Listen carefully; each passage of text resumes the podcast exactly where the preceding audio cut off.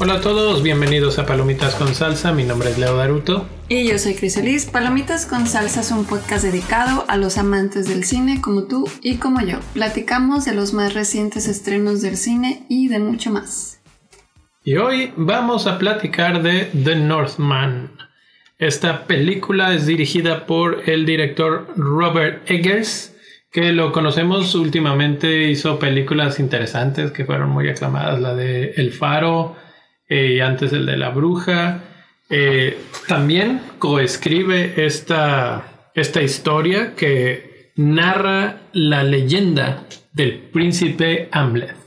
Que si te le suena como Hamlet es porque pues ahí hay una raíz común. De hecho se, se rumora, se dice que Shakespeare se inspiró en esta leyenda para su historia de Hamlet.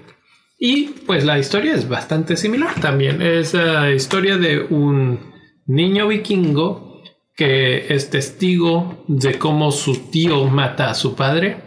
Él pues no es desterrado, sino que huye, eh, se va y regresa 20 años después jurando venganza, matar a su tío, rescatar a su madre y eh, pues vengar a su padre. Esta es básicamente la historia de esto va. Y lo que hace Robert Eggers es sintetizarla de una forma muy cruda, muy visceral, muy interesante, algo que llevábamos mucho tiempo de no ver en cine. Es protagonizada por los actores Alexander Skarsgård, que él es el, vikingo que es conocido como Hamlet. Su madre es Nicole Kidman, su tío es Claes Bang, su padre es Ethan Hawke, eh, Anna Taylor Joy, Gustav Lind están también dentro de los actores principales de esta historia. Y vamos a empezar primero, antes que nada, con la opinión de Chris. Sí, esta es una película que yo llegué sin saber mucho. La verdad no vi el tráiler, no vi nada, sino no sabía mucho de la película. Y generalmente a veces sí me pasa que no veo eh, los trailers o que no sepa mucho de la película, pero en este caso como que estuvo extraño porque al terminar la película sí me quedé bastante impactada y no fui la única porque todos los que estábamos en el cine como que nos quedamos sentados así como que con cara de what que acabamos de ver porque fue una película impactante en el aspecto de de música, en el aspecto de sentirte que estás en medio de todo lo que está sucediendo a lo largo de la película. Y además de que también la vimos en Dolby, como que eso también ayudó a vivir la experiencia al 100. Entonces, es una película que tiene una cinematografía excelente. Eh, el sonido, si tienes la oportunidad de ir a verla al cine, de verdad que se los recomiendo que lo hagan porque no va a ser lo mismo si la ves en, tu casa. Porque en el cine, verdad que mm, ahora sí que la magia del cine hace sus maravillas.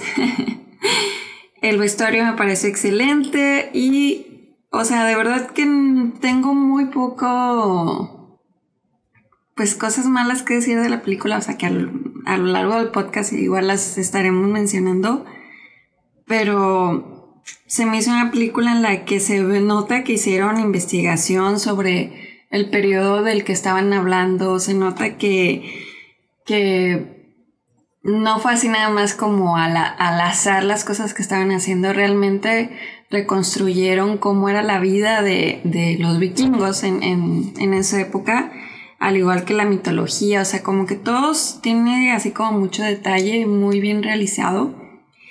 Y además también me gusta mucho que mezcla mucho lo terrenal con lo espiritual, o sea, obviamente pues como habla también de esta mitología. Entonces en sí en general como que tiene de todo, tiene violencia, tiene mucha sangre, tiene em, una historia como bien lo decía Leo al principio, como que tal vez se puede pensar que es así como, ah, pues sí, como muy común, o sea, una historia que pues no es la primera vez que vemos. pero la forma en la que está platicada y la forma en la que mm, es contada es diferente. La verdad a mí me gusta muchísimo. ¿A ti? Eh, estoy de acuerdo. la verdad es que varias cosas de las que mencionaste me gustaría hacer como énfasis. Primero, lo que decías sobre verla en salas de cine. Creo que sí es una experiencia esta película, sobre todo si es este, una sala de cine que está equipada con gran sonido. Eh, la banda sonora de esto y ya platicaremos un poco más adelante, más a fondo, pero espectacular y bueno, en cierta forma, toda la experiencia envolvente que tiene, incluso el asombro del público junto a ti porque justamente cuando terminamos volteamos a ver así como que alrededor y todo el mundo estaba callado, así como que no decían nada. De hecho, eh, sí es de las primeras veces que la gente se queda sentada un rato en los créditos, a menos que sea una película de Marvel, ¿verdad? sí, pero aquí no sabían que iba a pasar eso y aún así eh, como que, o sea, no fue un ratote, fueron, no sé, 5 o 10 segundos, pero es algo así como, generalmente se acaban las películas y salen los créditos y la gente se empieza a levantar. Y aquí hubo una pausa que se sintió más o menos larga y que dices, ay, que, que así como que terminando de digerir lo que pasó, ¿no? Pero no es porque sea mala, simplemente es porque es impactante, es un trabajo muy, muy impactante. Eh, para no repetir mucho lo que dijo Chris, la verdad es que estoy de acuerdo. Es una historia épica, es una historia de esas que ya no hemos visto tan seguido en el cine y con un presupuesto que excede lo que últimamente se había visto en cine para este tipo de historias. Y eh, el, el director Robert Eggers lo ha mencionado varias veces en entrevistas que bueno, alguien le hace los cálculos que dice que son entre 70 millones, él dice que 90 millones es lo que se ha gastado para la producción de esta película y pues en muchos aspectos pequeños y grandes se nota. Entonces creo que es una película que vale mucho la pena ir a ver, que vale mucho la pena ir a verla en un cine. Mm, creo que tiene un periodo de cines o de exclusividad solamente de 17 días.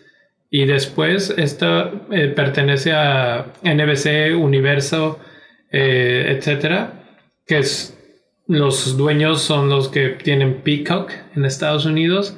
Entonces probablemente termine llegando a esa plataforma próximamente, no sé si directo o en una forma de postpago ahí, pero que ya la puedas pagar. De que la rentas. Como con una especie de renta o algo así, pero estará disponible. Entonces, bueno, si no pueden ir al cine o no quieren ir al cine, tal vez eh, la segunda opción será verla en casa y también pues válida, ¿no? Eh, en término general, quedé impactado y, y no sé, Chris salió con cara de quiero volverla a ver otra vez inmediatamente. Eh, yo no sé si tanto.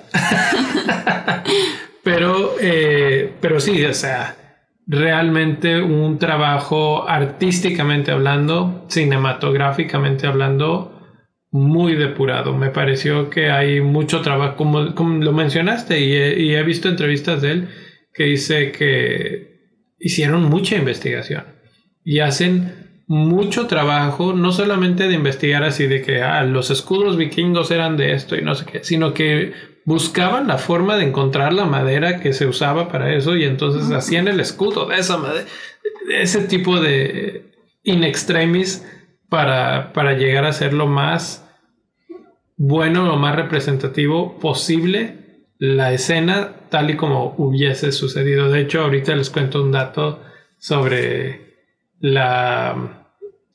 Una de las cosas que menciona que dice, si hay algo que no está tan cercano a la realidad con respecto a todo lo que hicimos es el cabello. Mm. y, bueno, eh, lo podemos platicar un poco en spoilers porque pues, es una parte de, la trama, digamos, de la película. Eh, como mencioné, costó 90 millones de dólares en producir y el problema que están pasando en estos momentos es que solo ha recaudado globalmente aproximadamente 23 y medio millones, lo cual ya en algunos medios lo están catalogando como un fracaso, como que pues básicamente no va a lograr eh, recuperar dinero, va a perder dinero. Y se estima que se necesitarán alrededor de 200 millones para salir tablas con ya todos los costos, este, no solo producción, sino mercadotecnia, etcétera, etcétera. Y pues, se ve difícil. Ahora, está recibiendo muy buena crítica, entonces tal vez eso genera... Eh, Así es, yo creo que eso es algo que va a pasar. Ahora, ahora la gente ya se está enterando que existe esta película. Por lo menos aquí en Estados Unidos se acaba de estrenar, o sea, no es reciente, pero por ejemplo sí he visto que en algunos otros países como que ya se había estrenado antes y como que aquí en Estados Unidos como que apenas la gente está así de oh wow y así entonces yo creo que sí puede repuntar y, tener mejores em, ingresos entonces todavía yo le tengo fe además yo siento también que esta película es así de em, se va a seguir hablando de ella como que mucha gente va a, a voltearla a ver como para aprender así. Va a ser referencia. Ajá, así va a ser de, ay, como hizo esta película, quiero hacer el mismo efecto, quiero hacer lo mismo que hizo Robert Eggers en The Norman. Entonces, creo que también eso es algo que, que, se va a llevar esta película y que no muchas películas tienen. Ahorita que volviste a mencionar su nombre, me, me da un pequeño trauma porque es casi de la misma edad que yo y está haciendo estos trabajos espectaculares. La verdad, muy, muy buen trabajo. El que ya hemos visto su trayectoria un poco en, películas anteriores, pero me parece que esta va a ser o es hasta el momento la más depurada de sus producciones, de sus trabajos. Ahora vamos a hablar rápido de personajes. ¿Cómo viste a los actores? Eh, ¿Te convencieron como vikingos, como no vikingos, como madres, como padres, como hijos, etcétera? La verdad es que he visto pocas películas de vikingos y creo que hay veces como que los referentes que tengo o creo que la mayoría también es así como que vikingos así de como de no hablar y como que nada más pelear y así, ¿no? Entonces, como que a mí me pareció interesante esa mezcla de que, o sea, sí tenían esa parte pues violenta, por así decir, que caracterizaba a los vikingos, pero también esta parte, mm, como, como mencioné al principio, esta parte mitológica y en la que sí tratan como de hablar un poco más, ¿no? o sea, como que se, se puede conocer más a los personajes por lo que hablan, por lo que dicen. Entonces, esta mezcla me parece muy buena y creo que los actores lo supieron interpretar muy bien y mm, supieron llevar muy bien sus papeles. Sobre todo también Alexander Skarsgård, creo que lo hizo súper bien. Em, ya cuando lo busqué, es que me puse a ver quién era el actor. O sea, como que sí, sí cambia bastante a como lo vi en la película. O sea, las transformaciones que tiene. las transformaciones que tiene, como que sí es así, oh, ok. Y Nicole Kidman también lo hizo muy bien. O sea, eh, realmente te crees así como los ese papel así de ambiguo que, muestra. Entonces, todos a mí me, me, gustaron muchísimo. De verdad que no tengo alguna queja de... Tal vez me puedo quejar un poco de Ethan Hawke, no porque no me gustara, sino porque salió eh, una parte nada más de la película. sí, bueno, eh, me quedé pensando esto es spoiler o no, pero realmente pues no, acabamos de decir de qué se trata y él es el padre, o sea, es el que muere para que la historia realmente pase. O sea que Exacto, entonces em, a mí él se me parece un gran actor, también lo hemos visto en otras series también. Últimamente lo estamos viendo en Moon Knight, por eso es que lo tienes muy presente. No, pero también lo, o sea, en otras películas, o sea, me gusta mucho cómo actúa él. Y aquí en esta le súper bien, o sea, como que este, mm, esta imagen de que los vikingos son fuertes, rudos y así, o sea, realmente todos ellos, o sea, se lo crees por el cuerpo que tienen y así, o sea, no... Lo hicieron muy bien en, esa parte. Entonces, bueno, mi única queja sería de Ethan, de que lo quería ver más tiempo. pues sí, está, estoy de acuerdo. La verdad es que a mí me gustó mucho, sobre todo el protagonista. O sea, el protagonista se lleva la película, eh, la carga por completo. Hay diferentes momentos de diferentes cosas que están pasando. Es una película muy mística, muy mágica en ciertos puntos. Y, y, de, y hay pues cosas ahí de representaciones de estas, como pues su religión o sus, sus creencias, etcétera, que te la representa muy bien, pero que entonces él tiene que entrar en ese rol, ¿no? En ese rol animal, en ese rol bestial, en ese, en ese rol más salvaje, digamos, y, lo hace también muy, muy bien. Se mete en el papel, en la piel del lobo, en la piel del oso, que era precisamente lo que Robert Eggers buscaba. Incluso por ahí busqué o me encontré más bien este artículo que, que escriben, bueno, es una entrevista al preparador físico de Skarsgård en el que le preguntan, bueno, clásica, ¿no? Así sale Superman súper ultra mamadísimo y así del entrenamiento que tuvo que hacer para ponerse así. Bueno, pues aquí en esta, este cuate sale a, a tope, ¿no? Es a tono total y pues estaba viendo ahí como, pues que si el entrenamiento, que si la comida, que si no sé qué, que si cómo él se comportaba para, para entrenar, si era un cliente difícil o no. Dice, no, pues este cuate era este, excepcionalmente bueno. Lo que le pedía, así de que órale, lo hago, que no sé qué. Comidas también, así que eh, cosas, bueno, pues Chris, que es nutrióloga, podría decirnos ahí. Pero, por ejemplo, dice, no, este, vamos a decir, de 20 comidas, 17 las hacía al pie de la letra y 3 eran así como que los, los de cheat, ¿no? Los que, los, los que les dejabas pasar. Y dice, bueno, como entrenador, como está perfecto eso. Si te cumplen el otro las otras 17, no hay ningún problema. Dice, y lo hacía. Entonces, eh, bueno, pues por eso es que termina teniendo el físico que, que vemos en pantalla. Pero además, parte de lo que Robert Eggers buscaba y le decía era que todo esto tiene que ver un poco con... Él decía, yo necesito a un lobo. Así, tú entrégame un lobo. Imagínate que, que, te dicen así, tú, bueno, ¿y ahora qué hago con este cuate? O sea, porque también no es solamente crecer musculatura, por ejemplo, tipo The Rock, que es así como a lo ancho por todos lados, así como que está todo bulky, sino que este se ve más bien como lean, ¿no? Más, más eh, poca grasa.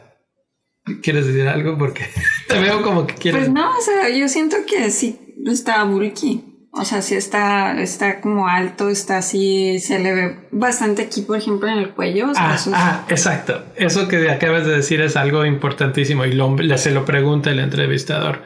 Porque entonces este, dice, no, pero es que sí se ve bulky. Y le hace, es que también tenía que representar a un oso. Y entonces eso no son, no es que estuviera más musculoso en esas, en esas partes del cuerpo. Eran posturas, poses trabajadas que... que... que... yo le explicaba, si quieres que resalte tu tal, este, haz esto. Si quieres que Se veía como que encorvaba a veces medio la espalda cuando quería que se le viera esa, esa musculatura del cuello. Correcto, correcto. Eso Pero se le notaba muchísimo. sí, sí, sí.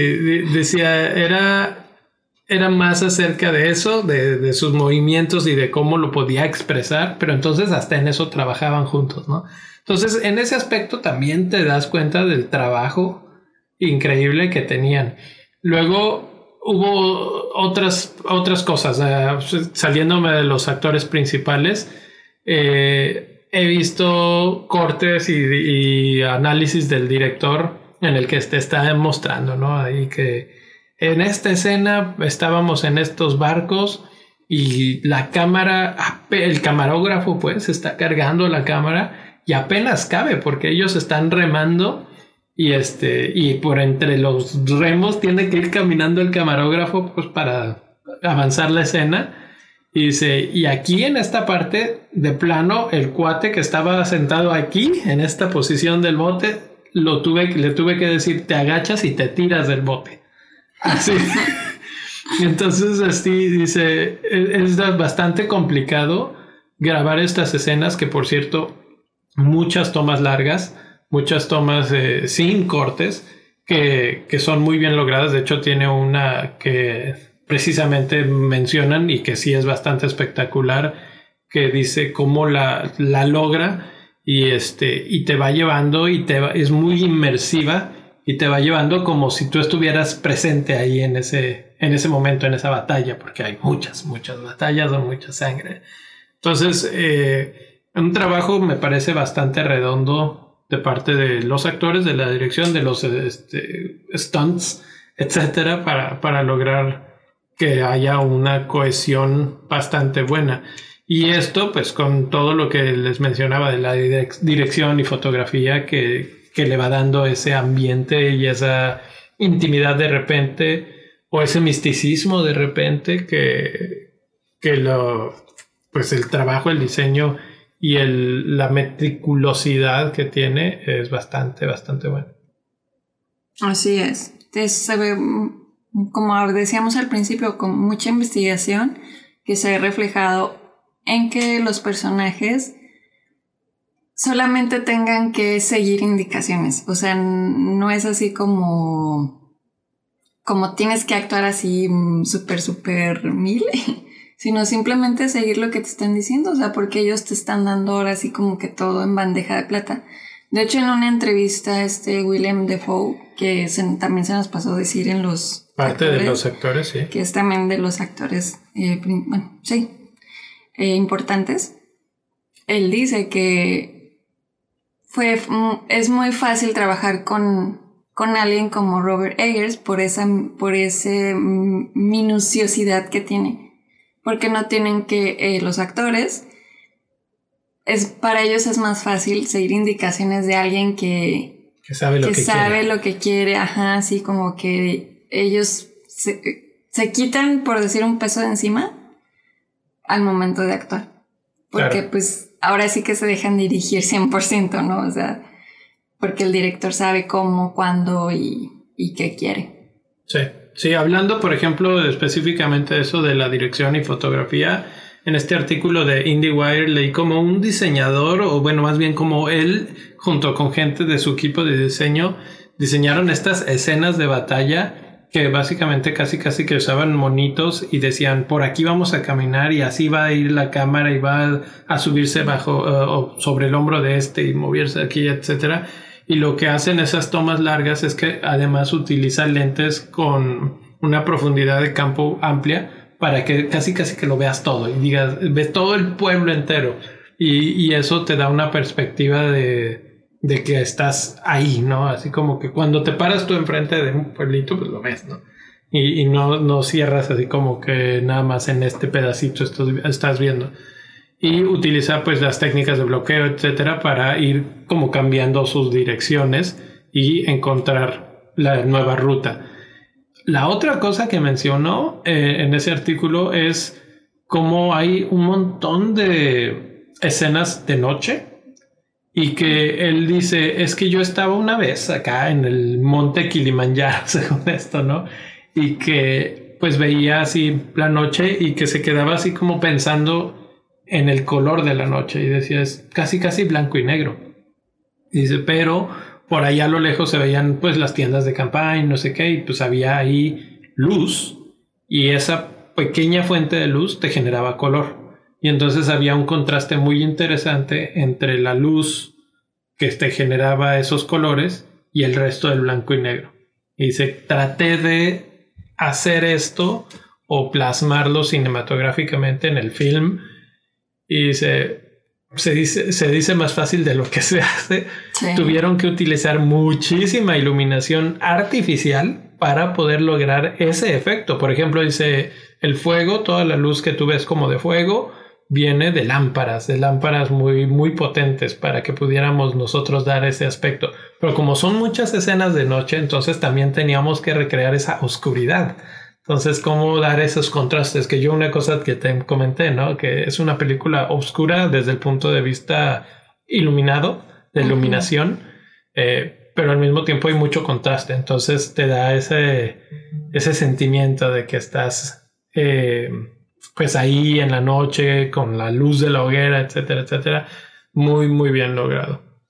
Otra cosa, por ejemplo, pues Islandia, no sé, bellísima la, cómo lo captura perfectamente en un paisaje básicamente rupestre, las casas, todo es bastante, eh, pues, ¿cómo lo podría decir?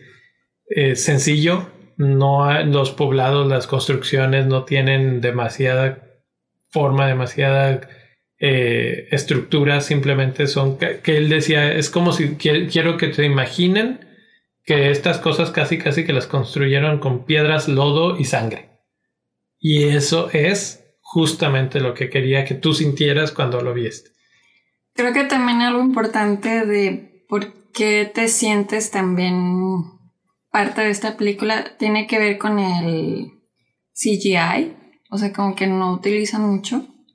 Entonces como que sí realmente construyó las escenas y eso creo que también juega un papel muy importante. De hecho, también eso parte de, en esa entrevista que vi con William Defoe, también él mencionó eso, que, que era también más fácil trabajar o entrar como en la mente del personaje estando en un set con cosas eh, naturales, naturales, minimalista. Ajá, que, que no sabes a qué le estás hablando o a qué le estás actuando o así. Entonces, también creo que por ese lado, esta película logra algo muy importante porque muchas de las películas que vemos o que nos gustan mucho utilizan bastante CGI. Entonces, es también otra cosa de que tiene este director, o sea, que él como que se ha caracterizado por las películas que ha hecho, como en seguir lo que él quiere hacer, ¿no? O sea, él no, no quiere como que mm, complacer a alguien en específico, sino como que él hace lo que le nace, ¿no? Entonces, también eso es algo que los actores eh, reconoce mucho él y como que le gusta eso. Que, que, no trabaja para alguien, sino que trabaja para sí mismo. Sí. Entonces también eso es algo que, que se ha visto reflejado en sus películas anteriores y que también se ve reflejado en este. Es, es, Porque la violencia no se queda bajita. Es algo... esta película se siente como el toque del autor y eso es creo que a lo que te está refiriendo, ¿no? Que que se nota la firma, se nota el proyecto, se nota la idea y la lleva a cabo. Algo que no hemos mencionado que pasó en esta película es que fue filmada, vamos a decir, por completo y luego fue rechazada y le dijeron, no, es que sabes qué, que si quieres que salga, le tienes que hacer recortes, ¿no? Y que la tijeretearon, pum, pum, pum, y que le ayudaron a tijeretearla, por ponerlo entre comillas. Sí, como que él dijo, a ver, ayúdenme. Es la primera vez como que, no, no, deja, ¿no? Ah, no sé si él pidió esa ayuda o no, yo siento que no, o sea, tú como director no quieres, no quieres realmente que te manoseen el trabajo, pero finalmente él dice, bueno, eh, me, la, me la cambiaron un poco en ese aspecto de que pues, le cambiaron, le cortaron cosas pero finalmente eh, no quedó mal. Eh, ya que la vi, pues sí, no quedó mal y al fin creo yo que aunque no quedó mal, sí sentí algunas cosas que, que tal vez ahí era donde estaban esas partes que le quitaron, porque si algo me falló con la película, siento que fue, fue un poco el ritmo eh, de repente iba muy rápido, de repente iba más lento y eso en parte es creo a propósito, pero hay partes en las que siento que sí se sentía que necesitabas un poquito más de contexto, un poquito más de... Bueno, mucha gente ha hablado que si Hamlet, que si no sé qué, que si el tiempo del Hakuna Matata, con, poniéndolo Hamlet Rey, León. Eh, el momento entre que se muere su padre y él se va y regresa a, por su trono, ese tiempo de Hakuna Matata me parece que es demasiado brusco. Y... Sí, de hecho es una de las cosas que mm, a mí me hubiera gustado saber, como que qué pasó, ¿no? Así como que simplemente de repente se va.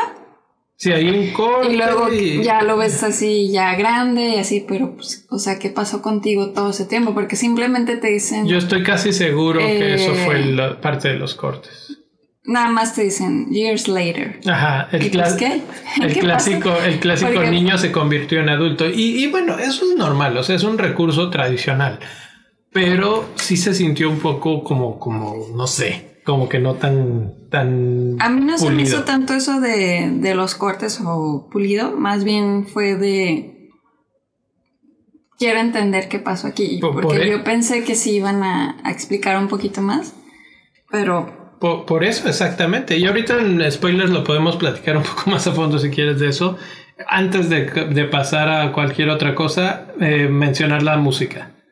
La música es preciosa, espectacular. No solo la música, sino pues en, especial, o sea, todos los efectos de sonidos, en la, banda sonora. Los efectos de sonido. Eh, hace rato, así ya como anécdota y para cerrar mi participación de esta cosa, este, hace rato un amigo me mandó un video en el que, pues ahora ya ven todos los TikToks que tienes eh, la parte de arriba la película y la parte de abajo los que están creando algo sobre la película, pero pues el detrás de cámaras, ¿no? Y esto era el detrás de cámaras de la música banda sonora de El Señor de los Anillos, Las Dos Torres. Y yo hace muchos años, Chris, fuimos a un, bueno, un concierto película en el que proyectaban El Señor de los Anillos, pero toda la música era con la orquesta sinfónica en vivo. Entonces, una de las mejores experiencias de nuestra vida, yo creo, en cuanto a cine. Y recordé mucho con ese video. Y desde, y ahorita que lo vi, que me lo mandó mi amigo y lo vi, dije, desde hace mucho que no sentía esto con este tipo de música tan, tan potente, tan, tan inmersiva, tan de la situación que queda tan bien como en esta. Así es. Ah, algo ya nada más para, para cerrar es que también utilizan mucha música o muchos elementos musicales que vienen de la época de los vikingos. Entonces, otra vez o sea, por todos lados le metió la parte de investigación, la parte de historia, la parte... Y, bueno, el trabajo, esa, esa meticulosidad que tiene en todos los aspectos, se va notando y va construyendo para un muy buen trabajo. Pero bueno, vamos a pararle para hablar de spoilers, de, partes específicas de la película que queramos mencionar. Eh, acompáñanos a escuchar un fragmento del trailer y regresamos.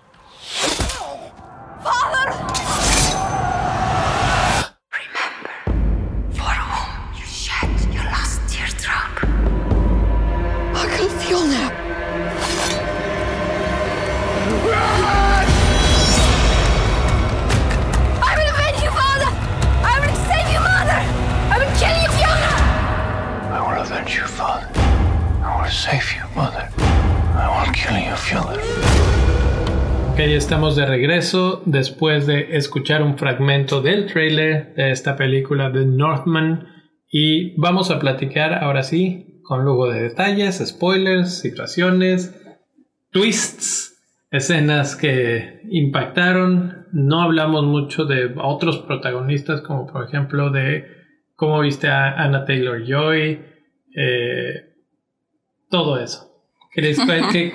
¿Con qué quisieras empezar? Pues la verdad es que sé como muchas cosas que desmenuzar, pero mm, la verdad me voy a enfocar en, en las cosas que me hubiera gustado conocer un poco más o lo que veo como un poco la, lo negativo de esta película, que es saber em, que hay un twist muy importante que es cuando él regresa y quiere salvar a su mamá y finalmente pues él le confiesa a su mamá que es su hijo y que la va a salvar, ¿no? La va a rescatar.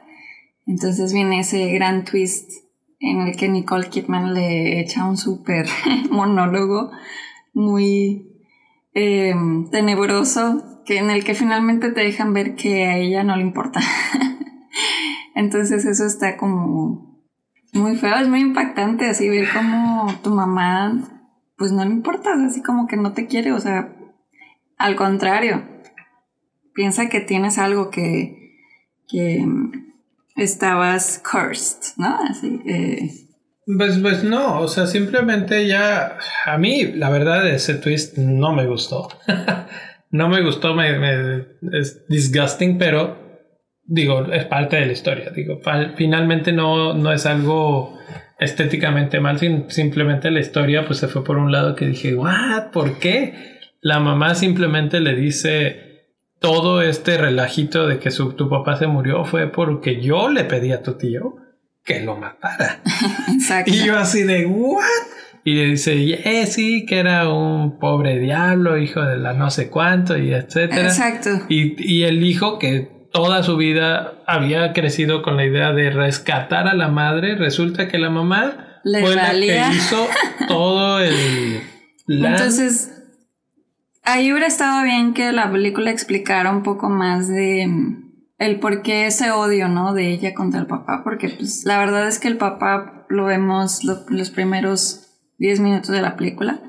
Sí, surge pues muy de la nada. Ajá, entonces está como muy de la nada eso. Y Em, es impactante. Eh, a mí sí me causó así shock. Entonces imagínate, si hubieras como conocido un poco más la historia ahí, yo creo que todavía eh, hubiera sido más creíble y más impactante todavía. Tal, vez hubiera sido más creíble, pero no hubiera sido tan sorpresivo. Y tal vez la idea era sorprender, pero siento que la sorpresa no paga. Porque dices, ¿por qué? O sea, porque incluso, y si es cierto, el hijo le dice, no, pero yo te vi cuando te estaba llevando y estabas gritando. y si es cierto, no se estaba riendo, ella, dice, no, ella dijo, me estaba riendo. Y, no, no. y, ahí es donde yo diría, bueno, realmente a mí, de todos los actores, la que menos me convenció fue Nicole Kidman. Eh, sobre todo en esa primera parte, cuando él era niño. Como que no sé, no, no me trae nada de... Pues es que ahí te muestra una imagen eh, totalmente diferente, o sea, como que sí lo quería, como que estaba feliz, así, pero no, no sé, como que no. Entonces... Me, convenció más cuando era una desgraciada. como Entonces que ya cuando conoces así como ese, esas verdaderas intenciones, creo que esa parte como que es la que se queda como un poco corta o es este o esta parte como negativa de la película que no me terminó de gustar tanto. Y pues también la otra parte que ya habíamos mencionado un poco es como entender qué fue de él una vez que huye de cuando se da cuenta que matan a su papá cuando es niño y que escapa, ¿no? Porque ahí sí se ve como que pues, si agarras una balsa y te vas y luego years later sales en otra balsa. sí. Entonces... Que esa balsa precisamente es la que mencioné ahorita de... Es una toma larga que inicia y que de hecho el, director menciona que es una referencia a una obra de arte. Pasa el, la balsa, la, bueno, la primera, luego pasa la segunda y ahí es donde la cámara se acerca y se mueve hasta dentro del, bote y se está moviendo hacia adelante. Eh, sí, o sea, la única forma en la que lo reconoces es por el medallón que le regala el papá que lo trae en el cuello y dices, ah, es él. Ok, te lo esperabas un poquito que fuera él, ¿no? Pero, pero lo ves y dices, bueno, ¿dónde está? Está en la tierra del Rus, de The Land of the Rus, que este, viene siendo por donde ahora es entre Rusia y Ucrania, una cosa por allí, por esas zonas, que originalmente de hecho iba a ser en eh, las Islas Británicas, pero que precisamente hablando con el resto del equipo dijeron, no, eso ya lo hemos visto un montón de veces y lo movieron para allá. y trataron de sacar un poco más de esa cultura y ahí es donde el cabello era eh, incorrecto. El cabello que se utilizaba en esa zona era más bien como el corte de hongo. Sí, de hecho, porque cuando, digo, yo no sabía cuando estábamos viendo la película el tipo de corte, pero dije, ahí se ve como muy Jesucristo o algo así. como que sí se veía como raro ese cabello largo. Pero creo que en esa parte, o sea, si hubiéramos entendido un poco más o sabido qué fue de él, o sea, cómo sufrió, cómo Sí, un poquito más de esa historia del Hakuna Matata, ¿no? Cómo llegó Creo ahí. Que todavía le, le, agarras así como más de que, ay, sí, ve a vengarte o ve a. Porque además. A hacer las cosas que haces, ¿no? es que sí, porque además, o sea, tú lo ves allá en el botecito. Y luego de repente la cámara hace un giro y el botecito son estos desgraciados que están disparándole flechas a un pescador. Y dices, ¿what? ¿Por qué lo está matando? Y, de repente ya, este, pues llegan a la, no sé cómo llamar, la costa, se bajan y hacen una masacre, que esa es la escena de, que, mencionan mucho, que tiene una, es una toma muy larga, pues, pero que es muy espectacular eh, cinematográficamente hablando, pero que tú dices, ¿y esto, güey, qué pedo? O sea, se vuelve un mercenario, pues, eso es lo que te está diciendo. Eso es todo lo que sabes. Este mercenario que mata gente de manera terrible. Brutal. Este, ahí la, la, escena esa en la que meten mujeres y niños a un. Eh, pues no sé cómo se diría, pues es una. Un jacalito. una construcción. los encierran y luego le prenden fuego al jacalito con ese Chris. Y él es parte de eso, o sea, es parte de ese grupo. Y tú dices. Pues, todo eso, y además están como se come a la gente básicamente. O sea, los les arranca así los pedazos de carne, o sea. Sí, sí, sí, tremendo. Entonces sí, sí, yo estoy totalmente de acuerdo que con un poquito más de sustancia en esa parte hubiéramos tenido un poco Todavía más de así como que, como que sí, ya voy a vengarte, ya vi todo. Digo, la verdad es que mm, todavía yo sentía eso, que ese como coraje o esa pero sabes que yo, yo sentía como que él no, no estaba pensando en volver. No, de hecho no, sino hasta que tiene esa revelación que por cierto tampoco mencionamos es York, Bjork, que la, la, bruja. La bruja, que pues, esa escena me gusta mucho, se me dice como de terror así. Está casi de terror. Terrorífica. Eh, la, bruja mega terrorífica. a ver, ¿qué, ¿qué, películas ha hecho este director antes, no? La bruja y, este, Lighthouse. Lighthouse. y tienen estos elementos de terror y los integra muy bien en la parte, vamos a llamar mística, de, este, de esta película. Entonces sí, sí tiene unos elementos así de, oh, aquí se puso serio el asunto. Pero es que creo que también eso es parte de la historia, o sea, como él no pensaba en eso, pero finalmente él no puede escapar de su destino. No puede. Escapar. Es parte de, la historia de esta película. Sí.